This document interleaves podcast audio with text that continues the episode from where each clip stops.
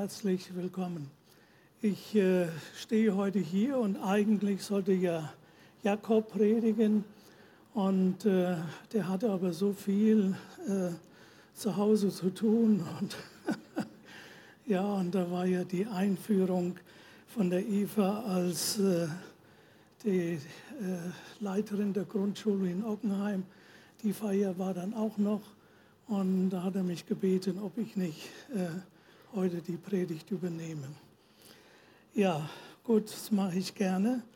Und äh, wir wollen einfach mal schauen, ja, was Gottes Wort sagt und wie wir sensibilisiert werden für die Zeit, in der wir leben.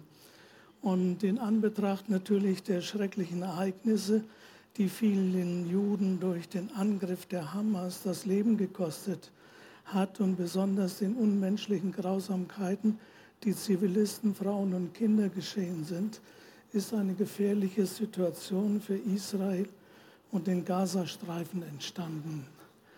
Ja, das ist natürlich, äh, ich habe das gehört, äh, ich glaube, der Netanyahu hat das selbst gesagt, der Ministerpräsident, dort sind an einem Tag ähm, 700 oder 800 Zivilisten in Israel gestorben nach diesem Angriff von der Hamas. Und äh, das war, äh, das war also war bisher nicht vorgekommen. Das war das erste Mal wieder seit dem Holocaust, dass an einem Tag 700 Juden vor allen Dingen Zivilisten, Frauen, Kinder und Alte und so weiter, da getötet wurden. Und das hat natürlich die Juden schon im Mark getroffen, dass das geschehen ist. Und äh, ja, wir wollen einen Blick auf die Endzeitrede Jesu werfen und uns soll bewusst werden, in welcher Zeit wir leben. Jesus, soll ich das nehmen? Also, gut.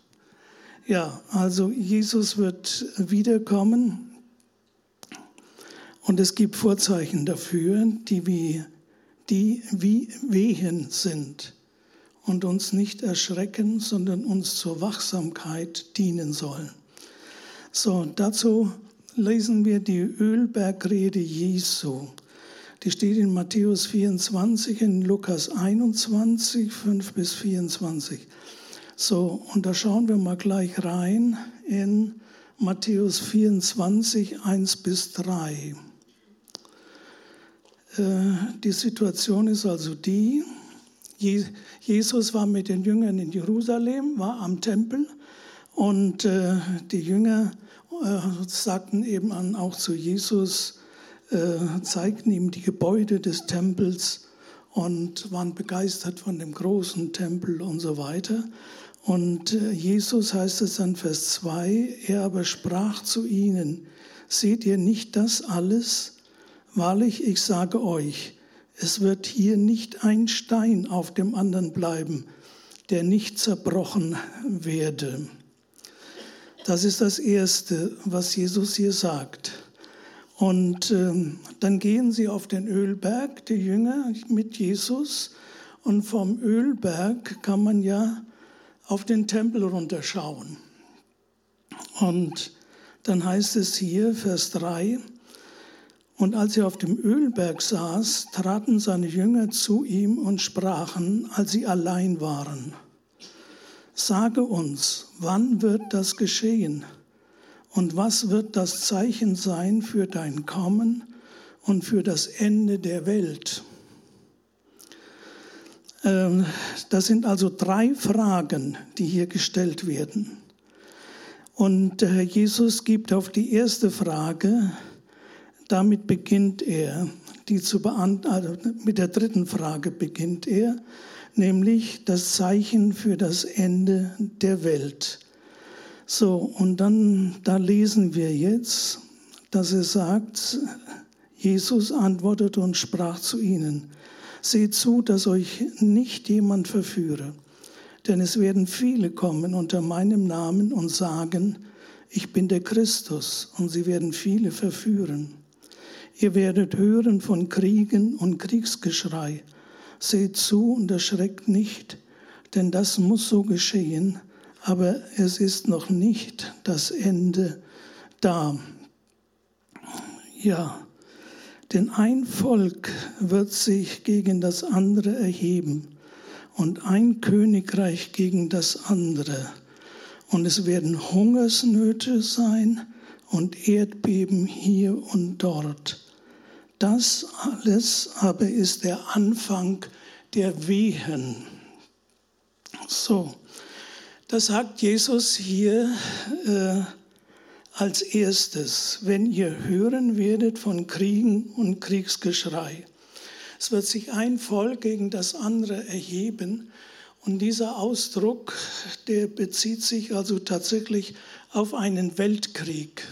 Das äh, kannst du sagen, äh, Kriege gab es schon immer.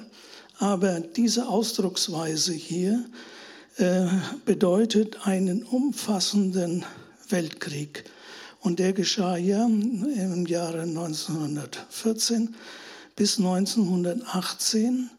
Und da geht praktisch das in Erfüllung, was Jesus hier gesagt hat, äh, weil das der Erste Weltkrieg war, der Erste Weltkrieg überhaupt. Und dann 21 Jahre später, das sehen manche Historiker ja eigentlich nur die Fortsetzung des Ersten. Dann stellt euch vor, der Erste Weltkrieg war 1918 zu Ende und 1939 begann schon der Zweite Weltkrieg, 21 Jahre später. Und der zweite war ja noch grausamer als der erste. Und äh, wir können also regelrecht sagen, der Erste Weltkrieg ist das erste Zeichen und, das, und er läutet das Ende der Welt ein.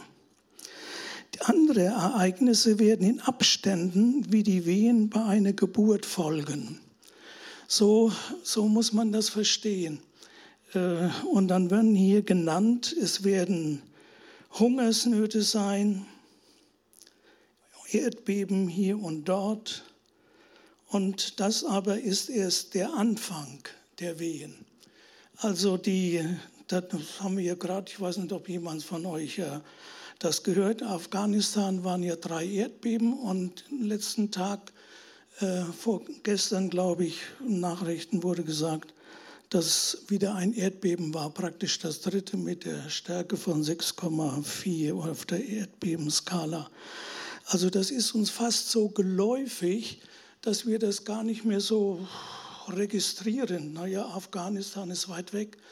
Denkt er noch dran, äh, äh, das Erdbeben in Marokko, das, das haben wir schon fast vergessen. Das ist vielleicht sechs, acht Wochen her, wo die Menschen da ums Leben gekommen sind. Dann die große Flutkatastrophe da in Libyen. Wir hören ja ständig nur von äh, ja, schlimmen Dingen, die geschehen. Und also schon daran merkt man, wir leben tatsächlich in, in einer Zeit, die es so in dieser Art und Weise vorher nicht gegeben hat. So, das ist das Zeichen für das Ende der Welt, also hat längst begonnen, die Zeichen, und sie mehren sich und sie, wir hören die fast täglich oder wöchentlich solche Nachrichten, die hier stehen. Hungersnöte, wie viele Bilder von, von, ja, von hungernden Menschen und so weiter sehen wir im Fernsehen und werden immer wieder gezeigt und so. Äh, ich glaube, allein Kinder auf dieser Welt oder in Afrika 40 Millionen, das kann man sich überhaupt nicht vorstellen. Menschen, die unter Hunger leiden. Ja, es ist also, das heißt hier, das aber ist der Anfang der Wehen. So, dann kommt die Frage, das hat also Jesus da ihre Frage beantwortet. Was wird das Zeichen, äh, das das nächste ist, das Zeichen für die Zerstörung des Tempels sein? Ja, wann, und das erklärt Jesus auch, äh, wann der Tempel zerstört wird, dann sagt ihr das regelrecht. Ähm, da lesen wir in Lukas 21, da hören wir die Antwort dafür. Vers 20, Vers 24. Da sagt er, wenn ihr aber sehen werdet, dass Jerusalem von einem Heer belagert wird, dann erkennt, dass seine Verwüstung nahe herbeigekommen ist. Alsdann, wer in Judäa ist, der fliehe ins Gebirge, und wer in der Stadt ist, gehe hinaus, und wer auf dem Lande ist, komme nicht herein. Denn das sind die Tage der Vergeltung, dass erfüllt werde alles, was geschrieben steht. Wie aber den Schwangeren und den Stillenden in jenen Tagen denn es wird große Not auf Erden sein und Zorn über dieses Volk kommen. Und sie werden fallen durch die Schärfe des Schwerts und gefangen weggeführt unter alle Völker.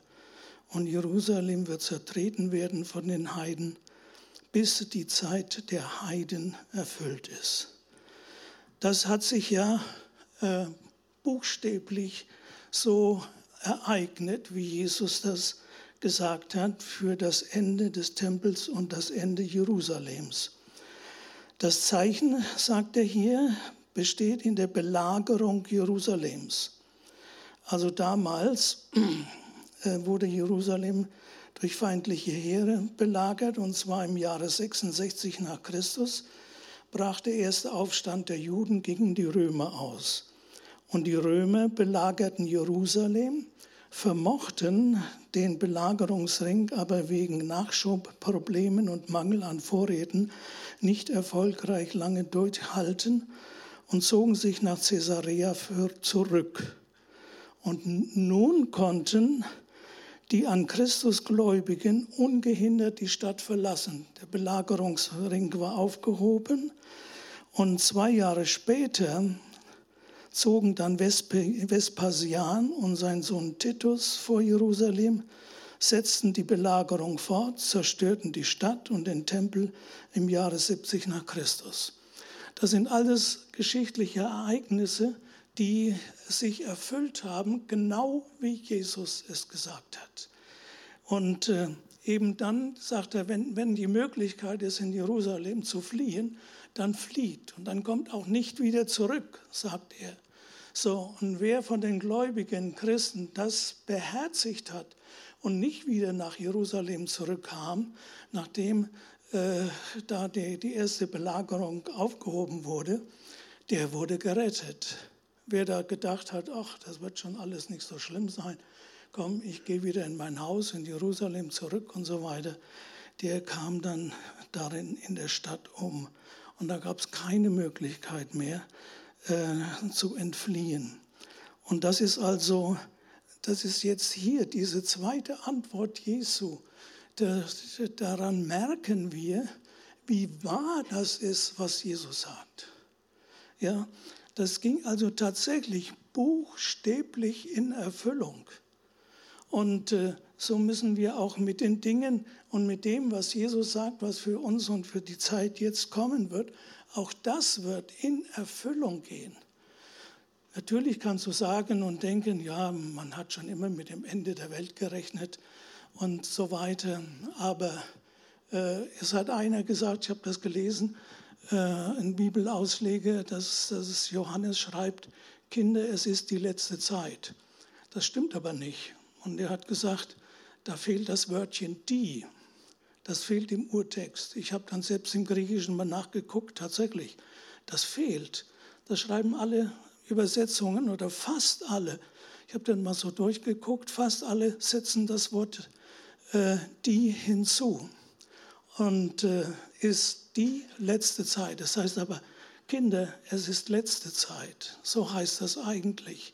Das heißt, die letzte Zeit ist schon lange. Natürlich ist sie schon 2000 Jahre. Aber die Wehen der letzten Zeit, ist, dass das auf den Höhepunkt kommt, das hat begonnen mit dem Ersten Weltkrieg und dann mit dem Zweiten Weltkrieg. Und dann hören wir ja ständig von Erdbeben Gut, manche Leute sagen, ja, Erdbeben hat es schon immer gegeben. Aber überlege mal, wie viel Erdbeben es momentan, gerade jetzt in unserer Situation, wie viel Erdbeben es gibt. Das Erdbeben in Marokko, das haben wir schon fast vergessen. Dann die Naturkatastrophen, dass äh, die Wälder brennen in Griechenland und äh, in anderen Städten, dass Libyen da überschwemmt wurde, sodass da mindestens 20.000 Menschen ums Leben kamen. Das äh, haben wir schon fast wieder vergessen. Wir sind so in, ein, in diesem drin, was alles geschieht und was sich ereignet, dass wir es schon fast gar nicht mehr wahrnehmen. Also lasst uns da äh, darauf achten, ähm, was hier Jesus geweissagt hat.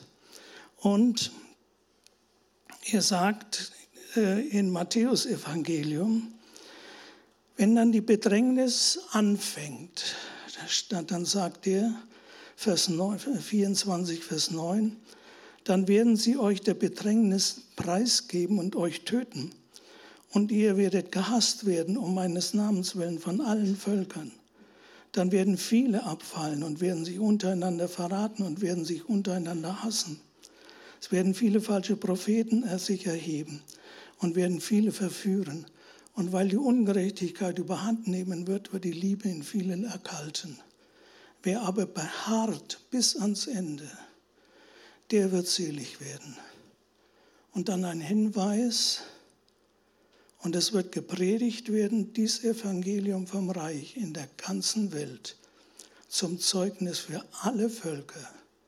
Und dann wird das Ende kommen. Das heißt das Ende der Welt. Und äh, das sehen wir ja.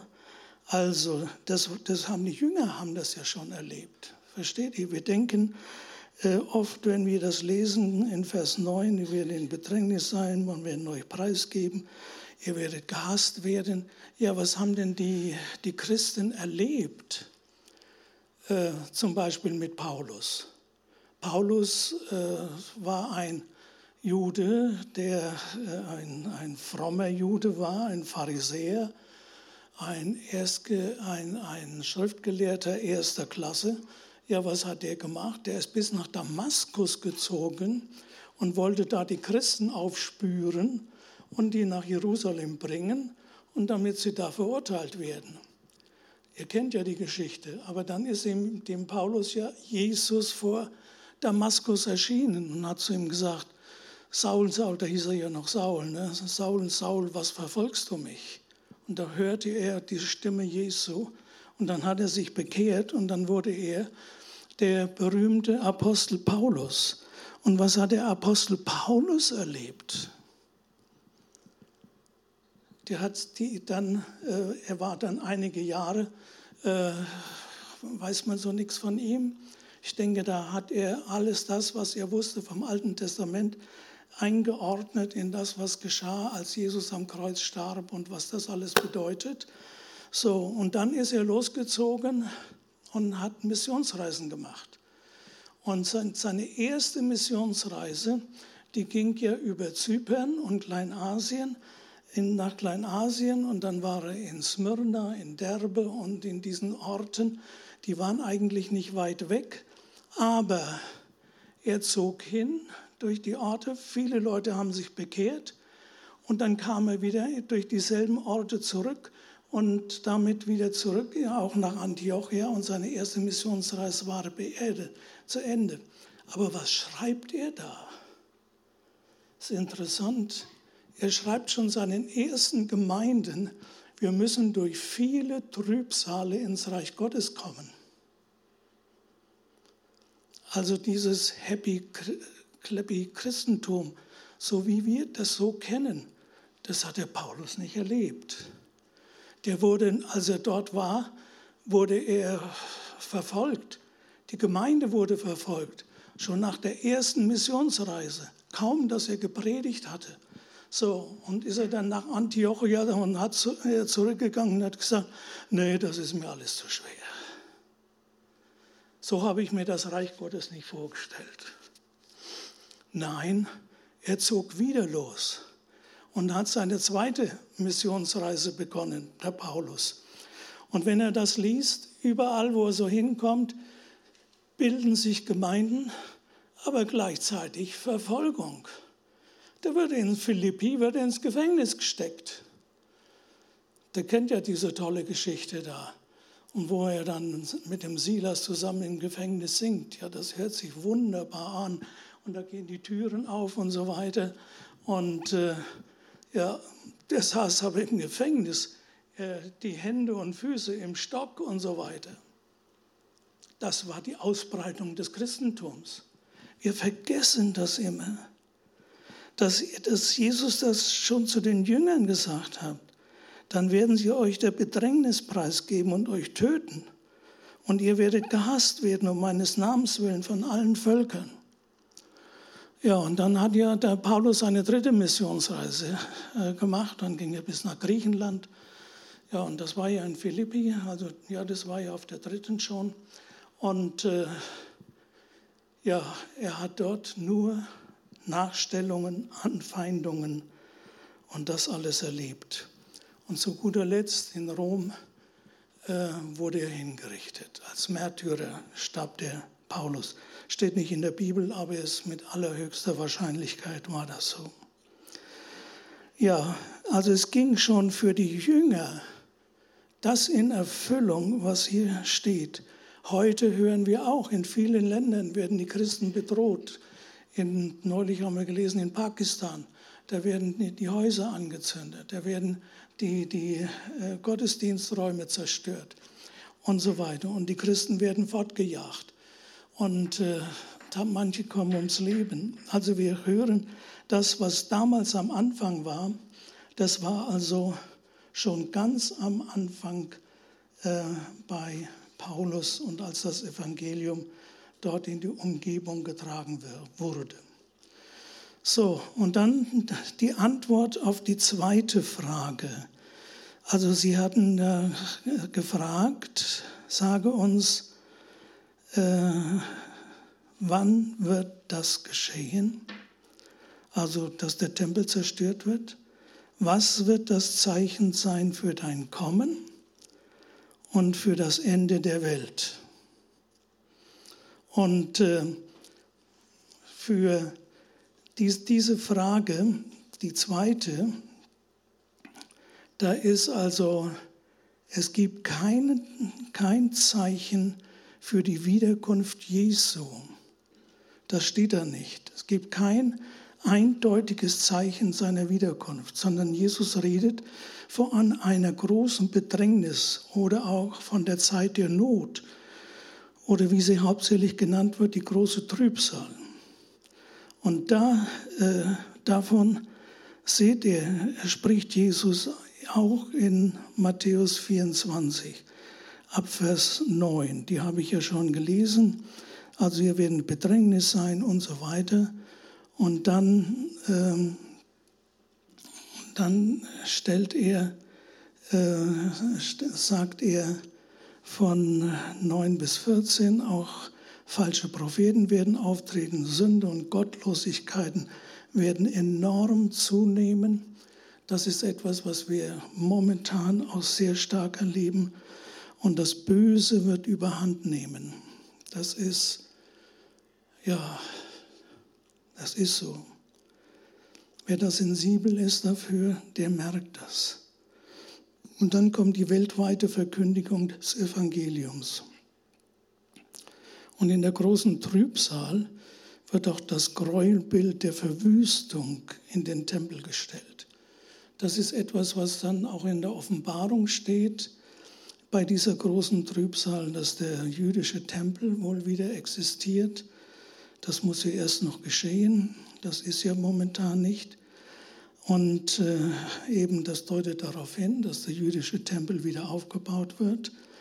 Und dann wird der Antichrist da sein Bild reinstellen. Und deswegen sagt Jesus, wenn ihr nun sehen werdet, das Gräuelbild der Verwüstung steht an, stehen an der heiligen Stätte, dann alsdann fliehe auf die Berge, wer in Judäa ist und so weiter. Ja, also das wird eine große Bedrängnis sein, wie sie nicht gewesen ist von Anfang der Welt und auch nicht wieder werden wird. Das ist also das, was in der Offenbarung dann steht, wenn ihr das mal lest unter den sieben Siegeln, dann unter den Zornesschalen und die ersten, nee, dann kommen nach den Siegeln kommen die Posaunen, die sieben, äh, was über die Erde kommt und dann die Zornesschalen. Und wenn ihr das alles durchlest, dann lest ihr von der großen Trübsal, die sein wird und die geschehen wird und die wird sich erfüllen. So, ich denke immer dran, denkt dran, was Jesus gesagt hat mit dem Tempel in Jerusalem. Genau wie Jesus es gesagt hat, so hat sich's erfüllt. Und er hat gesagt, wenn die Belagerung weg ist und wenn es euch möglich ist, aus Jerusalem zu fliehen, dann flieht. Haben natürlich nicht gewusst, dass der Vespasian dann nochmal kommt, aber Gott hat das gesagt und Jesus hat das gesagt. Und da merken wir, wie deutlich wir äh, auf Gottes Wort hören können. Dann eine mögliche Antwort nach einem Zeichen seiner Wiederkunft äh, wissen wir nicht, sagt auch Jesus. Das weiß allein der Vater im Himmel. Und äh, es ist nur eins gegeben, wie es sein wird. Er kommt für alle sichtbar wie ein Blitz, der im Osten aufzuckt und den ganzen am Himmel erhält. Und das könnt ihr auch nachlesen in Offenbarung äh, Kapitel 5 am Ende mit den sieben Siegeln und am Ende, da wird das kurz beschrieben, wenn Jesus wiederkommt, dann fliehen die Leute in die Berge und sagen, äh, ihr, ihr Hügel fallt über uns, dass wir nicht das Angesicht Gottes sehen müssen.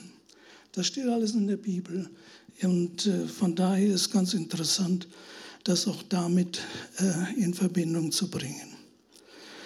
Ja, dann der nächste, die nächste Sache. Jetzt, äh, wann ist denn die Entrückung der Gemeinde? Wann ist das? Der, den Zeitpunkt der Entrückung weiß niemand. Matthäus 24, 31 steht das. Und er wird seine Engel senden mit hellen Posaunen und sie werden seine Auserwählten sammeln von den vier Winden, von einem Ende des Himmels zum anderen. Warum? Um sie zu sich in den Himmel zu entrücken. Und Vers 36 steht das, sagt Jesus, von dem Tage aber und von der Stunde weiß niemand, auch die Engel im Himmel nicht, auch der Sohn nicht, sondern allein der Vater. Denn wie es in den Tagen Noahs war, so wird auch sein das Kommen des Menschensohns. Denn wie sie waren in den Tagen vor der Sintflut, sie aßen, sie tranken, sie heirateten, ließen sich heiraten, bis an den Tag, an dem Noah in die Arche hineinging. Und sie beachteten es nicht, bis die Sintflut kam und raffte sie alle dahin. So wird es auch sein beim Kommen des Menschensohns. Und Jesus wird, äh, hier geht beides ineinander, er wird kommen und er wird die Seinen zu sich entrücken, so wie Gott zu Noah gesagt hat, jetzt geh in die Arche, jetzt ist es Zeit. Und äh, diese Entrückung, wenn wir das hier sehen, das erscheint ja so ein bisschen widersprüchlich. Wir lesen hier von schlimmen Zeiten, von Kriegen, von Unglück und so weiter. Und dann steht hier, wie es in den Tagen vor der Sintflut war. Sie aßen, sie tranken, sie heiraten, ließen sich verheiraten und so weiter. Es war eine Zeit äh, des absoluten Friedens. Wie kommt das? das? Das kannst du so erklären. Jesus sagt, das Ende der Zeit wird sein wie Wehen bei einer schwangeren Frau.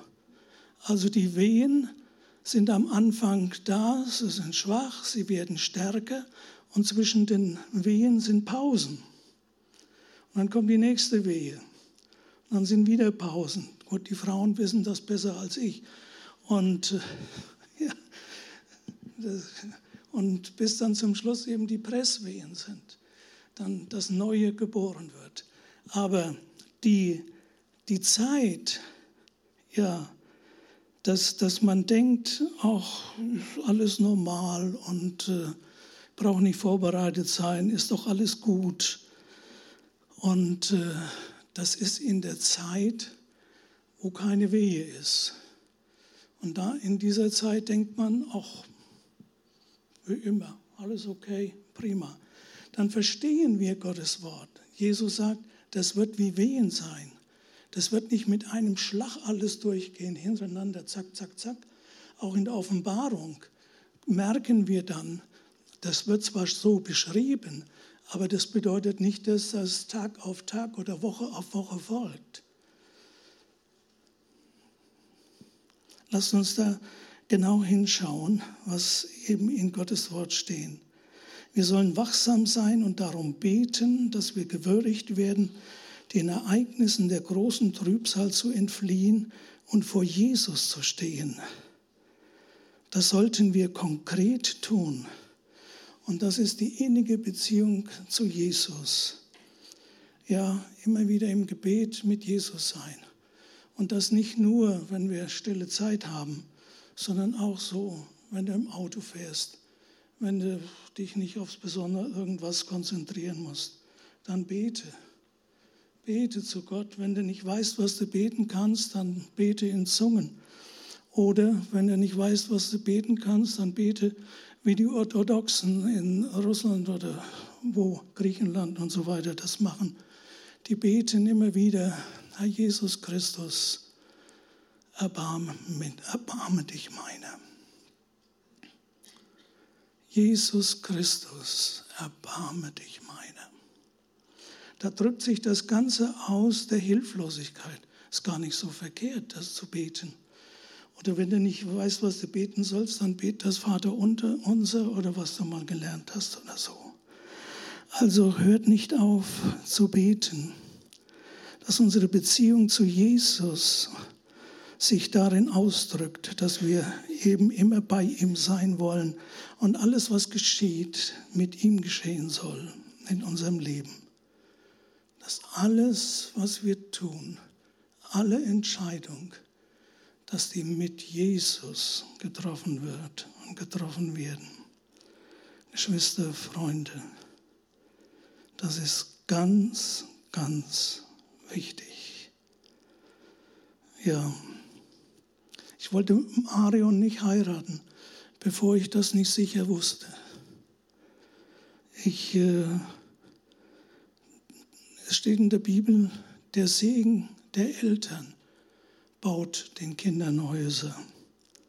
Und mein Vater war zu der damaligen Zeit noch nicht gläubig.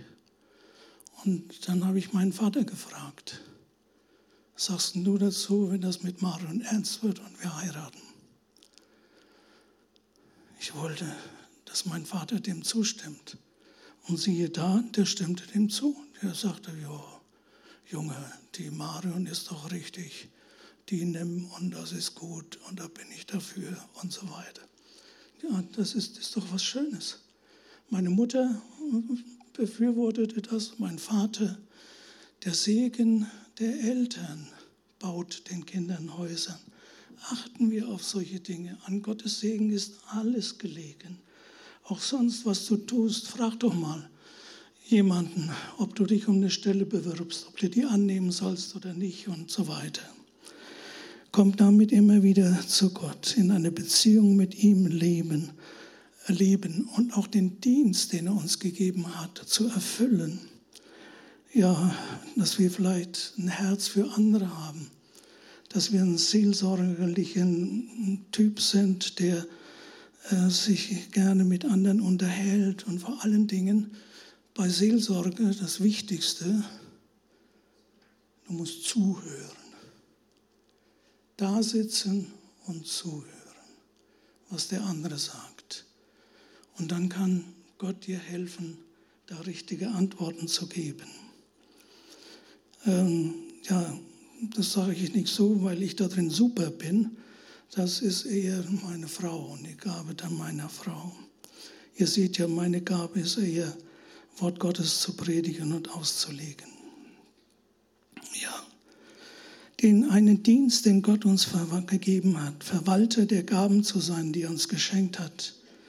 Und die täglichen Sorgen um Essen, Trinken, um Kleidung, um äh, Geld verdienen, um Karriere und was das ist und auch Freude und Spaß sollen uns nicht verführen, dass wir uns von Jesus abwenden oder der Eifer für Jesus vernachlässigt wird. Dann sagt Jesus noch zwei Dinge, die ich hier sagen würde.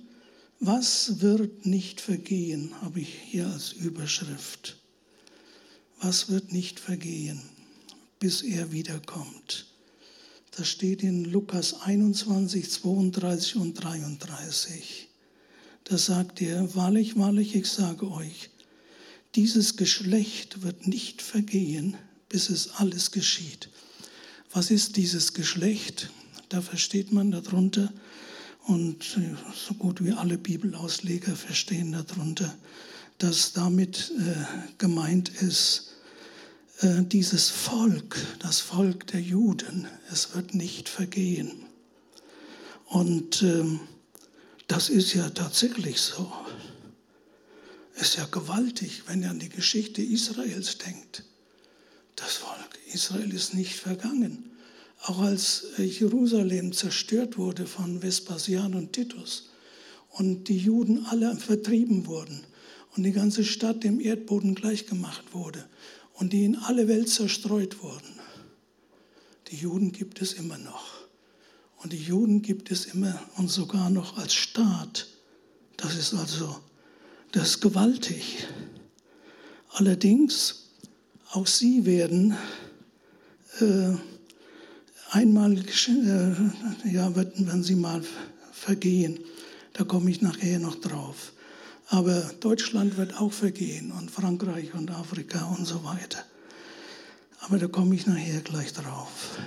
So, also hier ist Israel gemeint und natürlich die Worte Jesu, Himmel und Erde werden vergehen, aber meine Worte werden nicht vergehen.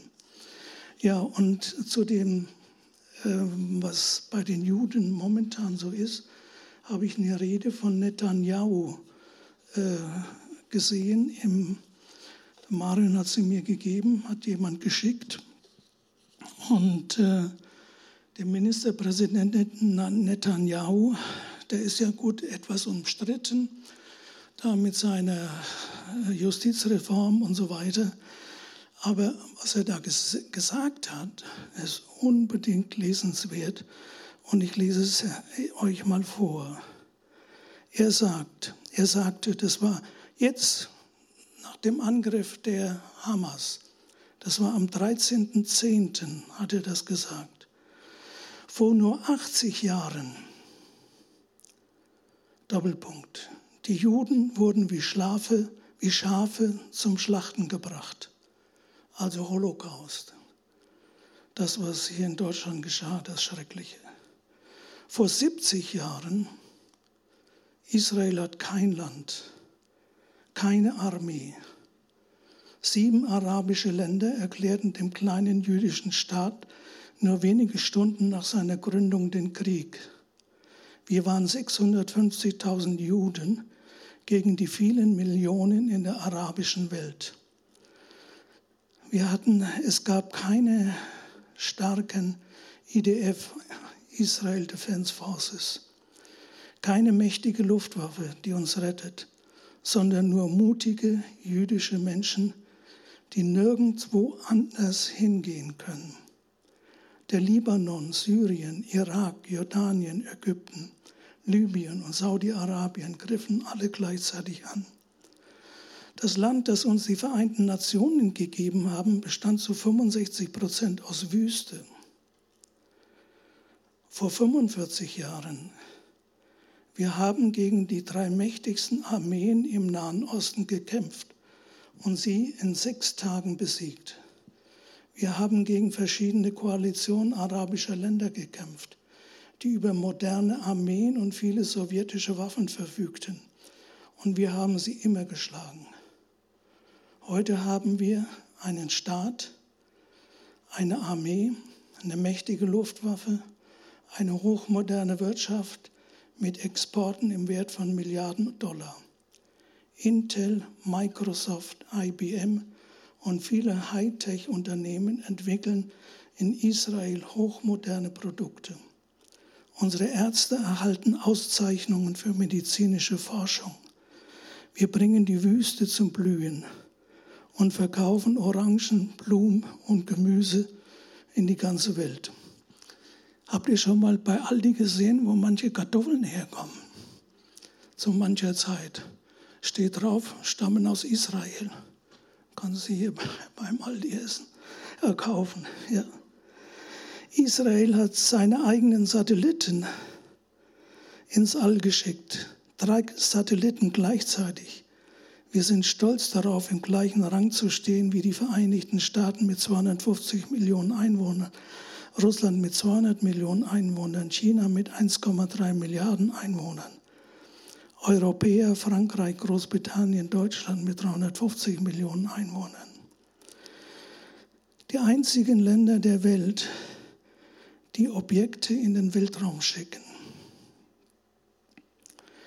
Wir haben die rauchenden Ruinen Europas erlebt. Wir haben unsere Kriege hier in Israel mit weniger als nichts gewonnen. Wir haben unser kleines Imperium aus dem Nichts aufgebaut.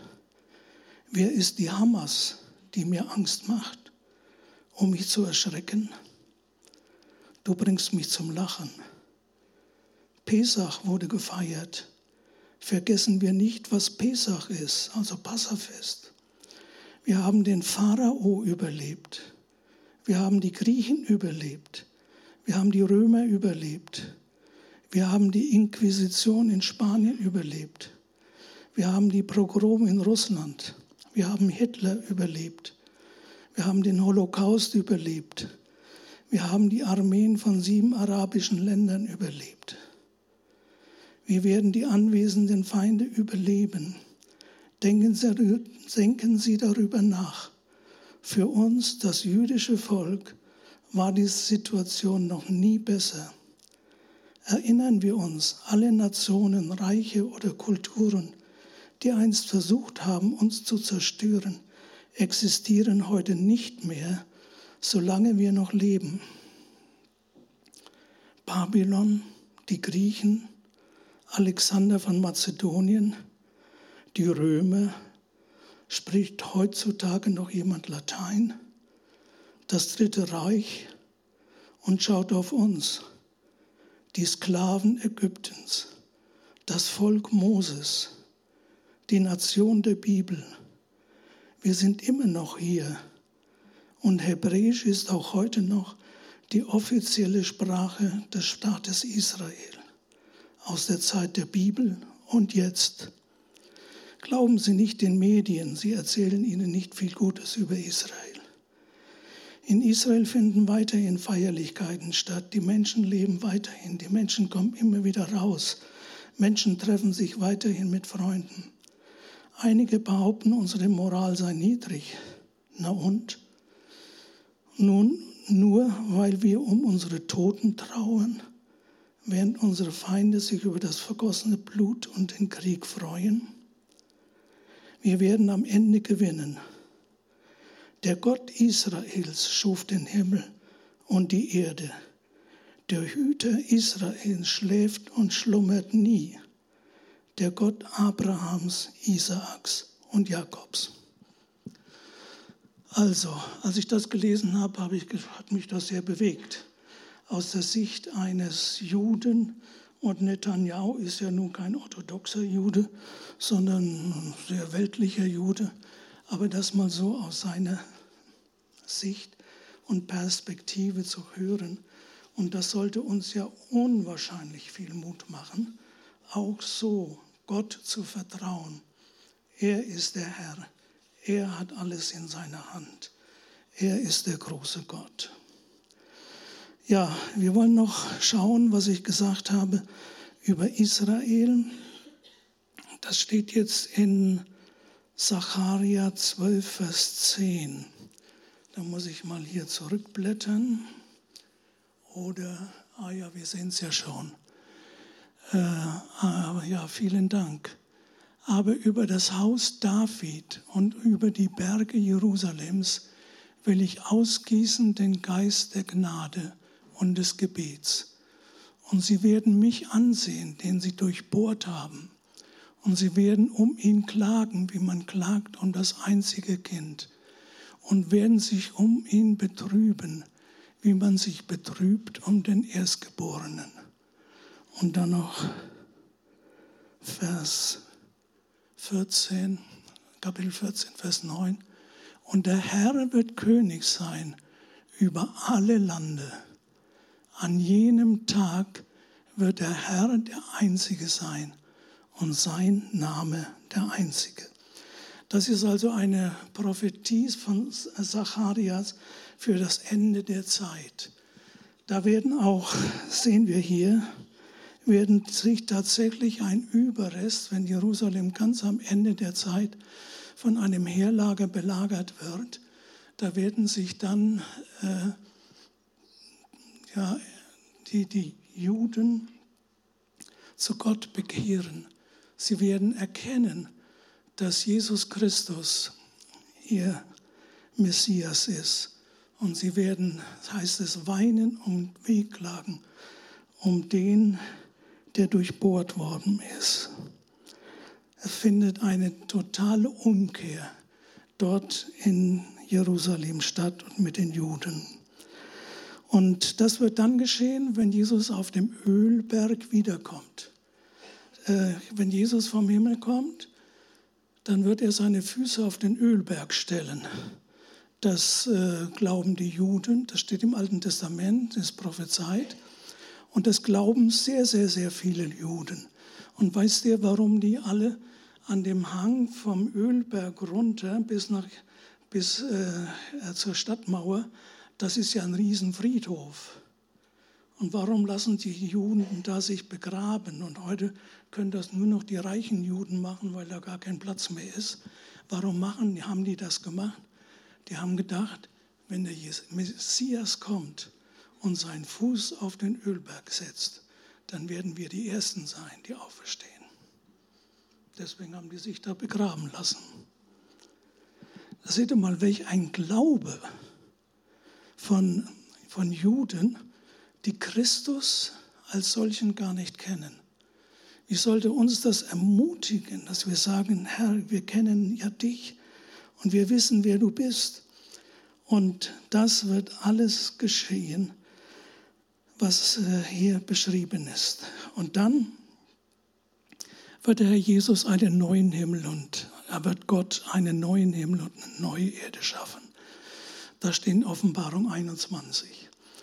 Da gibt es dann kein Deutschland mehr und kein Israel mehr und dann gibt es nur noch äh, äh, die Stadt Jerusalem, eine Riesenstadt und die muss so schön und so gewaltig sein, dass Johannes immer nur schreibt, ja, das ist wie und das ist wie Gold und so. Das das ist also unausdenkbar. Das schafft Gott neu. Und er sagt, ich werde etwas Neues schaffen, sodass man das Alte vergessen wird. Und um das Alte wird man nicht mehr trauern. Also um mein Haus in der Schillerstraße wird man nicht mehr trauern. Und über Bad Kreuznach und über alles, was wir haben, da werden wir nicht mehr trauern. Sondern Gott schafft etwas Neues. So, und das ist das, was in Erfüllung gehen wird.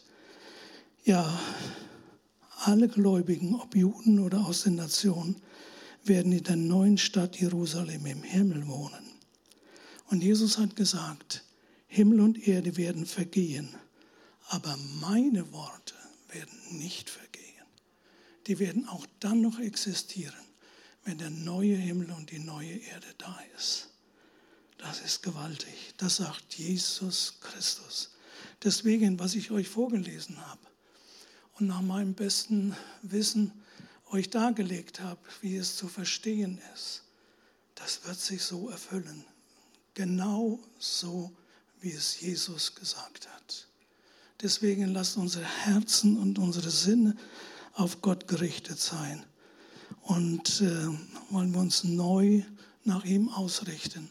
Und soll doch die ganze, was wir jetzt auch in den Nachrichten alles hören und was sehr wahrscheinlich noch alles schreckliche Nachrichten kommt über Israel und so weiter. Lasst uns das als Ermahnung und als Ermutigung sein. Herr, deine Zeit ist nahe. Herr, die Weltgeschichte geht dahin, dass du wiederkommst. Der Höhepunkt ist, wenn Jesus wiederkommt und die Seinen zu sich ruft und dann auch das Volk Israel dann gerettet wird. Wollen wir aufstehen, wollen wir beten.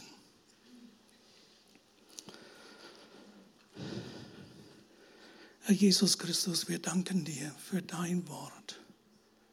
Herr, und wir erkennen auch aus der Geschichte damals mit dem Tempel in Jerusalem, wie sich das buchstäblich erfüllt hat, wie du es gesagt hast.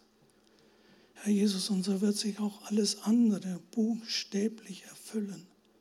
Herr, wir danken dir, dass du uns das offenbarst. Wir danken dir, dass du uns das zeigst. Und Herr Jesus, wir bitten dich, Herr, bilde in unseren Herzen diese Wachsamkeit für dich, auch die Zeichen der Zeit zu erkennen und nicht äh, ja, so in zwischen zwei Wehen so gute Zeiten zu erleben und nicht mehr zu erleben und so daran zu denken, in welcher Zeit wir sind. In der Zeit der Wehen, bis du wiederkommst. Herr Jesus, ich bitte dich für mich bitte dich für meine Geschwister hier. Herr, berühre ihre Herzen zu einer Hingabe für dich. Herr, zu einem Wachsein für dich, zu einer Aufmerksamkeit für dich und mit dir da zu sein. Vater, ich bete darum in Jesu Namen. Amen.